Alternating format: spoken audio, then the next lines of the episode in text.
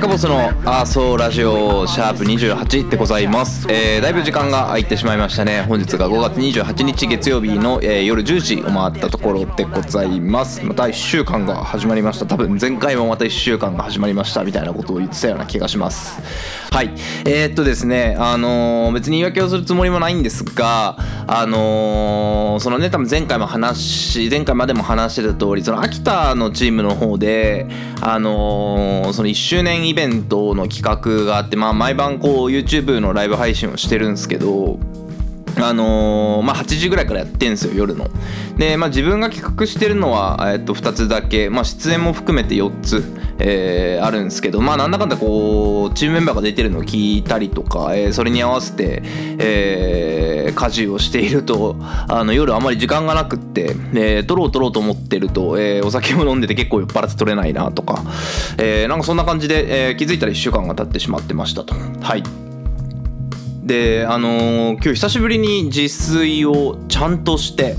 あのーご飯食べたんですけどあーなんだからそうなんだよね。その夜予定があるから、えーなんか早くしなきゃいけない早くしなきゃいけないと思ってると、えー夕飯とかも結構ないがしろにしちゃっててウーバーは前言った通り全然頼まなくはなったんですけど、えーなんかコンビニで買った昼の残りを食べたりとか、えー最近あのパスタを茹でてあのパスタソース今すごいんですよね。いろんな種類があるからあれを買ってきてパスタ食べちゃうとか、えーももはや食わないで酒飲んじゃうとか、えーなんか割と不節制な生活してたんですけどちょっとまあ今週から落ち着けようと思って、えーなんだろうあの ちゃんとした生活をしようと思って、えー久しぶりに自炊しましたけどまあなんかいいっすね自炊してると。やっぱ明確にこう手が動いてる、まあ、仕事とは別で手が動いてる時間があって。でその時間に結構いろんな曲ディグったりとか、えーまあ俺の場合は俺の場合はっていうか最近は結構ラジオ聴いてるんですけど、えーまあなんかそういうこう明確な娯楽の時間とも、えーいう風に使えるのでまあやっぱ料理作るのは楽しいなと思いながら、えー料理作ってましたけど、えー土日がですねあの今週のね今週っていうか次の土日か、えー次の土日に、えー森道に今んとこ行く予定なので あのーまあ多分行くと思うんですけど行く予定なので、えーまあ、森道に向けてその仕事もなるべくはけたいし、まあ、5月もね最後なので、えーまあ、月間タスクみたいなのも、えー自分の中で決めてるのははけ切りたいなっていうのとあのーまあなんか明確に遊びに行くのであの それまで、まあ、ちゃんとした生活を送っとくかという、まあ、反動だったりもするんですけど、えー逆にあの今週というかあの、まあ、だから1個前の昨日一昨日ですよね、えー土日はあの家で制作をしてるつもりだったんですけどあなんか結論から言うと制作はしたんですけどあのポップヨアーズっていうあのヒップホップアーティストしか出ない、えーフェスというか、まあ、ライブイベントが、えー幕張メッセで行われていて、えーそれの配信を YouTube でずっと無料でやってくれてたんですよ。でおかげさまで、えー土日も本当にパソコンつけっぱで、えーずっとライブ映像流しながら、まあ、もちろんそのミュートにしたりとか、えー全部聞いてたわけじゃないですけどあのーそれを見てて2日間が終わったっすね。あのーねやっぱなこういうことしてくれるのすごい嬉しいし、あのーまあ自分からしたらあの明確にこのアーティストが好きっていうのがいない中で、え結構オムニバス的にいろんな人たちを聞いてるので、まあ、それがこうライブバージョンで、え2日間ぶっ通しで聴けるっていうのはもうなんか夢のような時間だったんですけど、えどっちから話そうかなと同時に、えピーナッツがですねあのまあちょっとお腹を下したのか、えー下痢気味でして、えーまあちょっとそれの看病もあったのでもうほんとつきっきりで、えー全く外に出れなかったりとか病院,、まあ、病院に連れてったりとか、えーだったのでまあなおさらその、まあ、好都合というかあのーなんだろうまあまあまあまあその家にいるという口実ができたのと家にいながらもやることがちゃんと明確にあったので、えーなんかすごいまとまりのある、えー土日を久しぶりに過ごしたなと思って。でやっぱりなんかこう他人の音源とか聞いてるとこうインスピレーションというかアイディアとか、えー自分で言いたいことやっぱこうだったなとか、えーリリックに関してもあこの人はこう踏んでるけど俺だったらこう踏むなみたいなのがどんどんどんどんどんどん出てきて、えーその手元にノート用意してるんだけどそのノートがもう本当にあの数ページ進むみたいなので、まあ、そこからアウトプットをこうバーって始めて、まあ、今今も結構その最中なので、えー本当はなんかラジオなんか撮ってないで制作に、えー、とかかりたいなとかって思ってるんですけど、えーまあかんなんかいい本当にだかそういう意味でもほんあのいい土日を過ごしたなと、えー思ってます。なんかねあのーこれ割とゴールデンウィーク明けてから、えーゴールデンウィーク散々何もないって言ってたのの反動がまさに来ていて、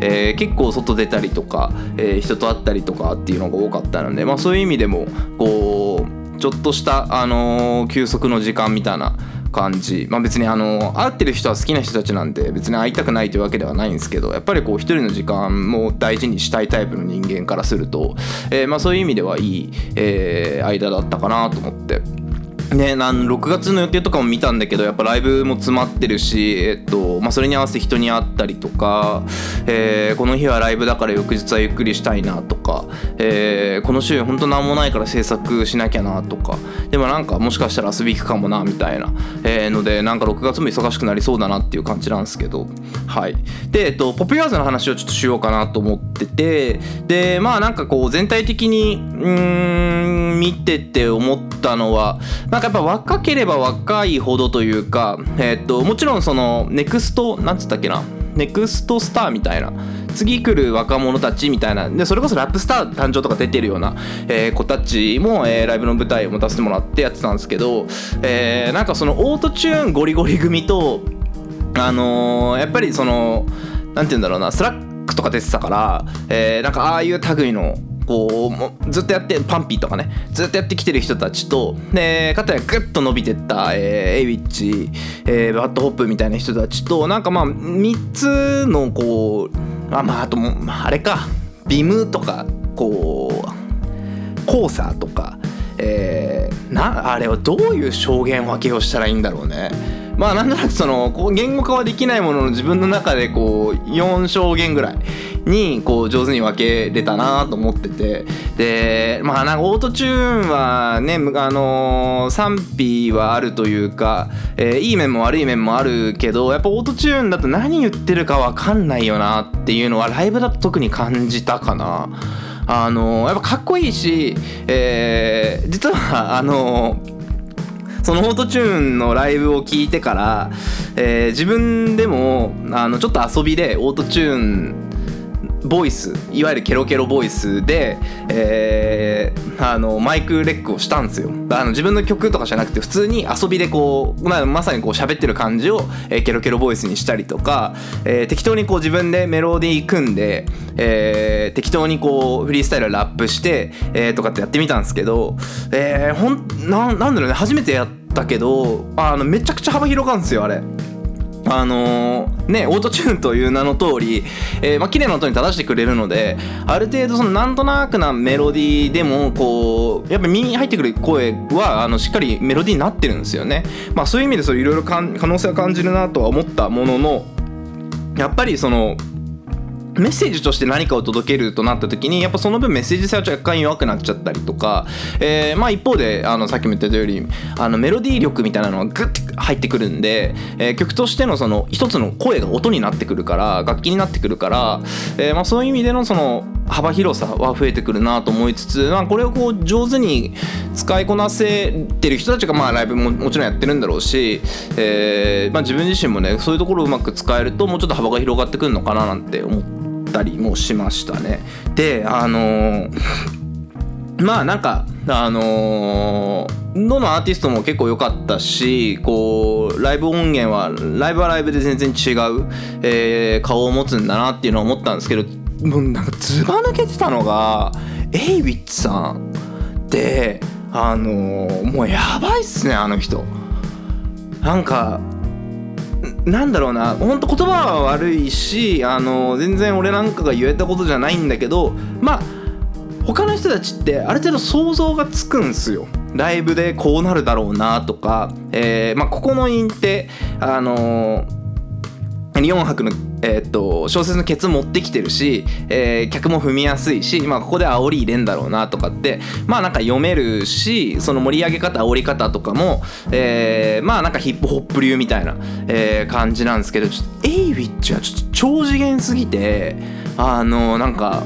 もうお前らもライブ DVD 買って今すぐ聴けって見ろ見ろって感じなんですけどいやーなんかもうメッセージ性がすごいし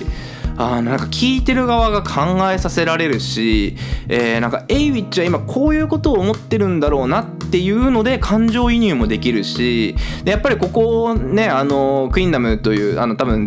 ラップ紹介曲紹介でもあの教えたと思う教えたというか、えーお知らせしたと思うんですけど、まあ、クインダムの曲を出して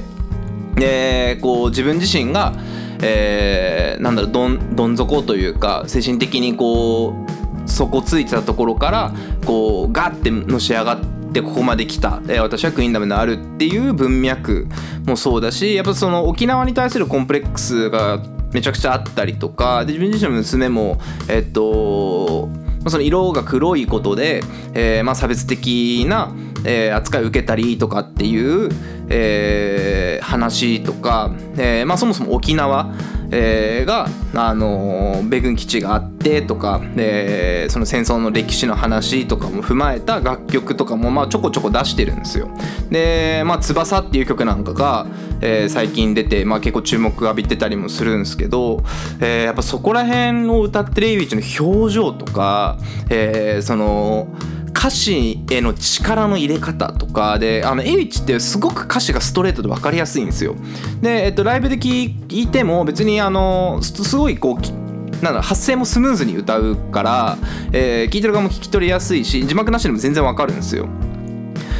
でやっぱなんかあのーセットリストのも作り方もそうだし、えーなんかすごいちょっと次元超えてるなっていうあの出演アーティストの中でも頭一つとかそういうレベルじゃなくて、えーまあ、一つのもうショーとして、えーもう完全に成立しきってた。えー、なーと思ってなんかほんとずっと鳥肌立っててうわすげえと思ってなんか本当になんかあの稚拙だけど、えーすごいという感情以外何も持てないぐらいあのー持ってかれましたね。あの飯食ってたんですけどもう途中に止まっちゃったしあのーなんかその後何もできないみたいな。わーっていう感じ、えーで映像でこうだから俺はあの部屋の中にいて、えーねあの多少画像の荒い YouTube ライブをあの24インチの PC で見てるだけだからこれ現地にいたらすごいんだろうなと思って、えーなのであのまあ出ないとは思うけど、まあ、もし YouTube にまあ日本アップロードかもしれないけどあのもしなんか公式とかで上がってたら見てほしいなと思うしあのエイウィッチのあの多分武道館でやったライブとかは DVD 出すのかな？出すとは思うんですけどいやなんかちょっと買ってみる価値かまあ買ってみる価値あるなっていうとなんかすごい上からになっちゃうんであんまりその表現としては好きじゃないですけど全然買って、えー見てもあのー超感動するんじゃないかなと、えー思ったですね。なんかあの J−POP アーティストとかいわゆるロックスのアーティストとはまた違うその表現の仕方と、えーそのなんか気持ちよく聴かせるとかそういうんじゃないんですよね、えーとにかくその自分自身を私を見てくれ見てくれと。っていうなんかあの感じはやっぱりエイチにしか多分できないし多分俺が同じことやっても気持ち悪くなるしまあまああの俺だけじゃなく他のアーティストがやっても、えー変になっちゃうからやっぱそのエイチが抱えてるバックボーンとか、えーその人生観とか、えー今置かれてる状況今思ってることみたいなのが、まあ、しっかりクリアにあのストレートに発しあの発信できてるっていうところもまあ大きいのかなって、えー思ったんですね。あの別にそのエビッチについてめちゃくちゃ詳しくなくても、えーまあ、多少ネットニュース読むぐらいで、あのーそっからライブ聞くだけでも全然感じ方違うんで、えーちょっとマジおすすめっすね、えーっていう感じです、えーまあ、その流れで、あのーラップ紹介を先にしとこうかなと思うんですけど、えー ポップヨアーズに出てたアーティストにしようかなって思ったけどどれ選んでいいかちょっと分かんなかったんで、えーいやあのファーストテイクに、えーまあ、結構前かなどんぐらいか分かんないですけどあのちゃんみなの、えー動画が上がったんですよ。で、まあ、ちゃんみなってあの、まあ、まあ結構マリアと比較されることが多いんですけど、えーまあ俺はマリアの方がやっぱりその表力強さというか、えーみたいなところはやっぱやっぱラやっぱラップのうまさも含めて、えーマリアの方が、えーかっこいいし個人的に好きなんですけどでもただその表現の幅っていうところでいくとやっぱちゃんみなすげえなと思っててで、えっと、ちゃんみなの曲から、えっと、ハレンチ、えーという曲が、えーファーストテイクでも聴けるし Apple Music でも聴けるのでちょ,、ま、ちょっと聴いてみてほしいなと思うんですけどまああのいわゆるちゃんみなの本当に表現力が、まあ、ーって出てる感じだしあのーなんだろうその歌詞の意味の深さとかもあのーまあなんかちゃんみならしいというか、えーでちゃんみなもちゃんみなでこうコンプレックスを抱えてたり、えーそれをこう楽曲の中で、えー発信をしてるあの表現をしてるアーティストなんですけど、まあ、そこら辺もネットニュースでググればすぐ出てくると思うので、まあ、そういうの聞いて聞くとやっぱすごいなって、えー純粋に思うし、えーその表現のところでいくとあれですねそのラスサビいわゆるいわゆるラスサビに入るところで、えーななんだなえーじゃその C メロかいわゆる C メロから、えーラスサビに入るところで、まあ、転調するんですよ、えーキーがいくつか上がるんですけど、えーキそのキーがいくつかあることを転調っていうんですけど転調するんですよでそこのその C メロのそのケツが、まあ、タリラリラッタッタランラで終わるんですよ。で、えーラッサビの頭が「うお音沙汰ないから帰ったの」なんですけどもうここが半端ないですあの全然俺ごときのあのカラオケじゃもう何一つ伝わらないぐらいで特にやっぱファーストテイクのあの力の入り方がすごいんで、えーファーストテイクバージョンであの一回聞いてみてほしいんですけどあのうまって感じ。はい。はい、次。えー、まああのーまあレイあっとちゃんみなを紹介したので、えーまあそのなんか対局にいるというか、えーいうところでいくとまあレイチーも紹介したいなと思って。あのーまあ、レイチはね、えーまあ、チャンミラとも真逆で、えーどちらかというとなんか可愛い系というか、えーまあ、ほんとパッと見は清楚系っていう感じなんですけど、あのー高校生ラップ選手権のそのフィメールバージョンで、えーまあ、チャンミナとレイチが対戦してる動画がなんか多分そのチャンミナレイチとかで調べるとツイッターで出てきて、えーその動画多分見れるんですけど違法なのかな？わかんないけど、えー見てもらえば分かる通りあのえげつないこと言うんですよ。で まあそのギャップとかもまああのすごい面白い見応えがあるし、えー、ちゃんみなはすごいこう正統派に力強くドーンって歌うし、まあ、曲もあのギャルが好きそうな曲をパーンって歌うんですけどしかもギャルっつっても、えー2000年2010年代とかの、えーあの辺りの、えーギャルギャル王たちが好きだった感を、まあ、ポンって出してくるんですよね。でレイチはどちらかというと、まあ、ちょっと今時っぽいギャルの、えー感じで歌ってくるんですけど、まあ、なんかそこら辺もこういい対比があって面白い、えー面白いなと思って聞いてるんですけど、まあ、その中で、まあ、個人的に好きなのは、まあ、うちらという、えー曲で、まあ、あのうちらうちらうちらの時代だみたいな、えーフックに来るんですけどあのまあなんか全然違うんですよねやっぱちゃんみなとその私がどう私がこうっていうことを言ってるんですけど、まあ、レイチはどちらかというとそのホーミー、えー仲間たちと、えー私たちが好きなようにやっていくし私たちの時代を築いていくんだっていう、ちょっと言葉が適切か分かんないけどちょっと軽いんですよ。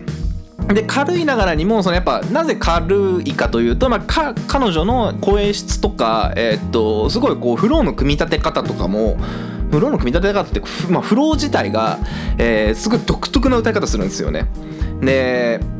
声もすごい独特だしなんか歌が上手いのか上手くないのかよくわからないんですよ。ただなんかすごい耳に残るし、えー、と聞き心地がなんか良かったりするんですよね。でそれがこう割とガッて出てるなって思うのが「えーうちら」という曲。で、まあ、PV なんかも可愛いんで、えー見てもらえればなと思うんですけど。なのでえっ、と まあ多分あんまりこう人が紹介しなさそうなちゃんみなとレイチという、えーところを紹介してみたのでまあもし時間ある方どっちもあの Apple Music でちゃんみなの、えーハレンチレイチの、えーうちら。方とも、Apple Music で聴けるので聴いてみてくださいと。はい。じゃあ F ニュースでも読みましょうか。はい。えー今あの自分が見てるスマホの、えー、ヤフーニュースのヘッドラインには出てないんですけどあのテンチムあのちょうどさっきタバコ吸った時に、えー、何話そうかなとかって思ってバーって見てたんですけどもうなくなっちゃってテンチムあのなんとかなんとかっていう人。全然わかんないんだけどあの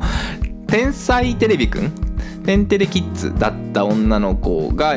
のニュースがなんかたまに出てくるんですけどあのこここの、ま、毎回顔ちげえよな。あなんかあのあれでしょ？整形はやってるって言ってるんだっけ？えー、わかんないけどなんか毎回顔違うからあの出てきても出てきても一向に覚えられないっていう、えー、その天チムニュースは全くしかも響かないなっていう感じなんですけど。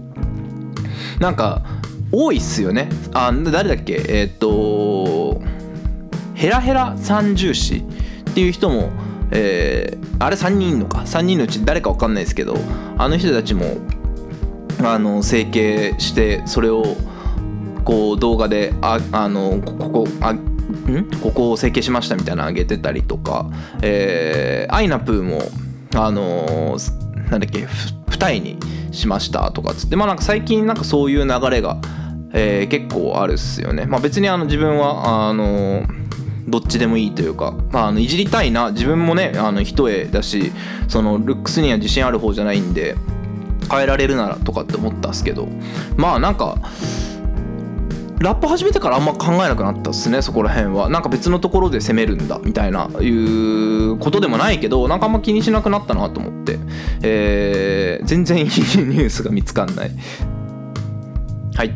えー、くまモンジュノンボーイの二次視察かなんだよこれ、えー、ジュノンスーパーボーイコンテストに挑戦しているくまモンは21日二次審査に挑みました。果たして結果はと、えー、ゆるキャラ初のジュノンスーパーボーイを目指し、えー、1万5000人の中から、えー、1000人に選ばれたくまモン、えー、二次審査面接ですと。会場に入ると第一印象でお茶目さを見せばっちり、えー、面接官のハートをつかみますと。話さないくまモンが質疑応答をどうクリアするのか話題になっていましたが数々のステージで培ったお姉さんとの完璧な掛け合いでアピールしますと、えー、面接はくまモンのペース笑いが起こりリラックスムードですと。得意のダンスも披露し審査結果は見事通過、えー、全国で150人に選ばれましたと、えー、今後は動画配信などに人気投票が行われ11月27日にくまモン、えー、グランプリが決定します。くまモンはこのままグランプリ目指して頑張るもんと、えー、意気込んでいます。くまモンのサプライズの挑戦はまだまだ続きますと。まあ頑張ってほしいですねくまモンねくまモンが、えー、ジュノンだってジュノンスーパーボーイってかっこよさでしょ？くまモンはかっこいいのかな？かっこよさをみじんも感じないんだけど。えー、まあだからまあ考えま考えるっすよね。そのさジュノンスーパーボーイコンテストもこう見られれば見られるほどしかもね今の時代動画配信とかえー、多分あれでしょうだから配信のチケットを売ったりするわけで、えー、まあ売れれば売れるほどいいし話題性があればあるほどいいから、まあ、くまモンどこまでだか今悩んでるんでしょうね、えー、そのスーパーボーイジュノンスーパーボーイコンテストの審査員というか運営者側はあ、まあ、くまモンを無論あのグランプリにするつもりはあの誰一人、えー、みじんも、えー、思ってないんだけど、えー、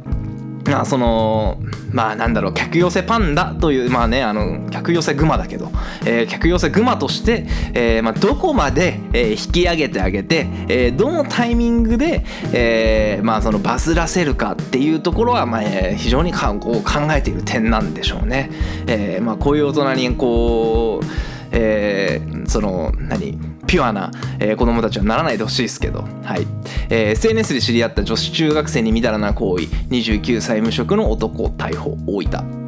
えー、女子中学生に対して2度にわたってみだらな行為をした疑いで、えー、大分県無職の男が23日逮捕されましたと。へそのなんかなんか毎回この見つけるたんびに読んでる気がするんですけどそのまずさその SNS で知り合うまではまあ理解できる、えーとまあ、例えばね趣味ツイッターとかで趣味が一致する人と、えーまあ、連絡 DM 連絡取るみたいなのはまあなんか分からんくもないんだけど、えー、その会おうとまでいけるそのメンタルがすごいなと思って。なんか毎回こういうニュースを見るたんびになんかその、ね、みたいな行為をしましたひどいっていうのはまあなんかその一旦置いといてなんかシンプルになんかその行為に出られるというそのメンタリティーが、えー、すごいなすごいなっていうのはそのポジティブな意味ではなく、えー、なんかすごいなと思って毎回見るんですけどまああのまあねあの身近な人は知ってると思うんですけど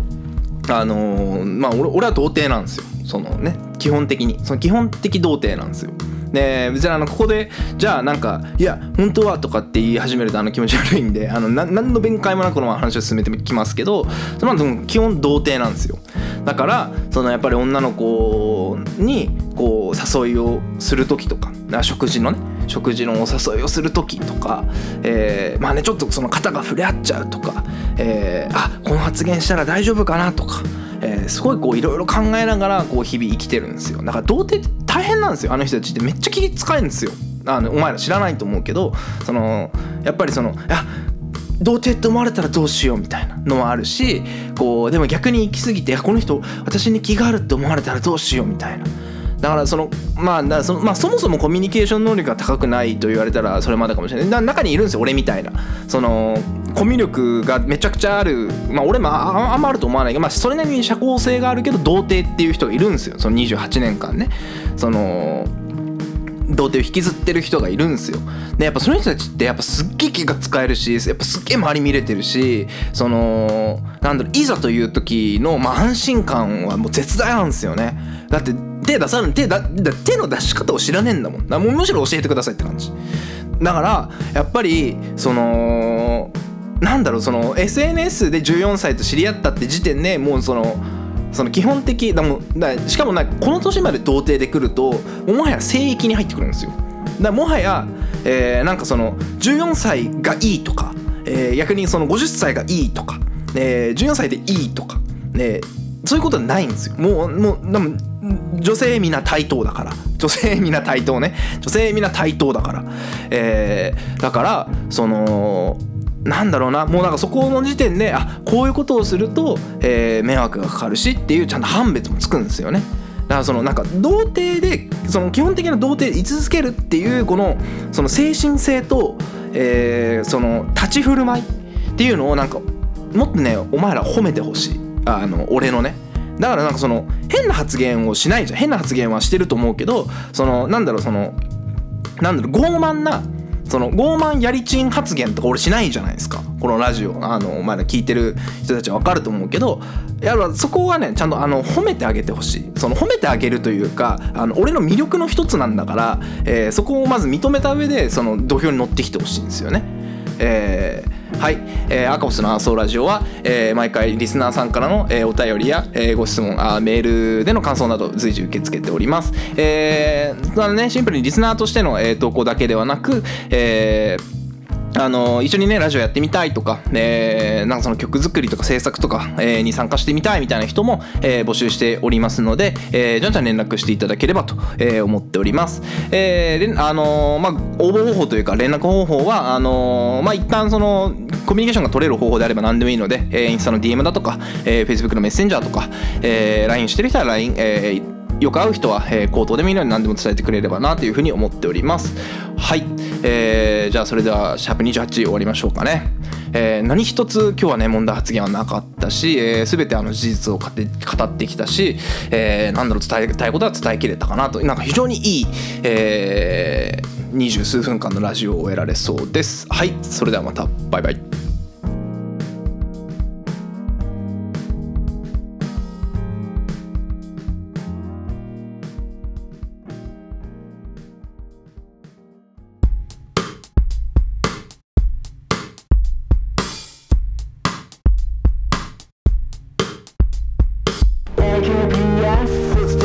ティブボイスさらに盛り上げるシチュエーション AKPS ボイストーク反対ストーク朝までラブ AKPS 飛び散る火花まさに打ち上がる花火。AKPS 今日ここからポジティブシチュエーション Yeah 伸ばして止めるラブ勢い余ってスクショ撮る連射。想定内朝の手たらく。見てみな本日はほらお日がらむよくよくよなんてしてる暇はない。だってすでにもう時間がない。おもむろに取った服は似合わない。ダサいスタートから不安苦笑い。そばで見る P も愛想笑い。遮る幸福残りがと愛の形間違いまだ週半ば水曜一方デスクたまるタスク型投げ出したくなるいっそ負け続きの泣き顔まるで春うららしゃあねえな手押し上げ方の力抜いて広げるこの翼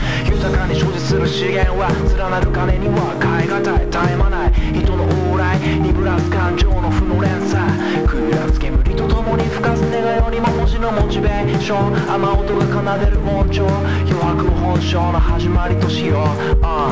AKPS ポジティブボイスさらに盛り上げる。シチュエーション AKPS ボイストーク反対ストーク朝まずラブ AKPS 飛び散る火花まさに打ち上がる花火。AKPS 今日ここからポジティブシチュエーション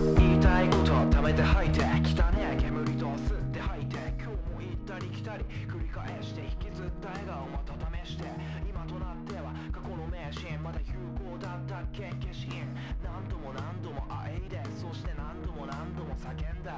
名刺に刻まれた名刺に頼ってその画面からじゃ見えん情勢それでもいいならそれでいい足りねえから借りて余計に教えてやるから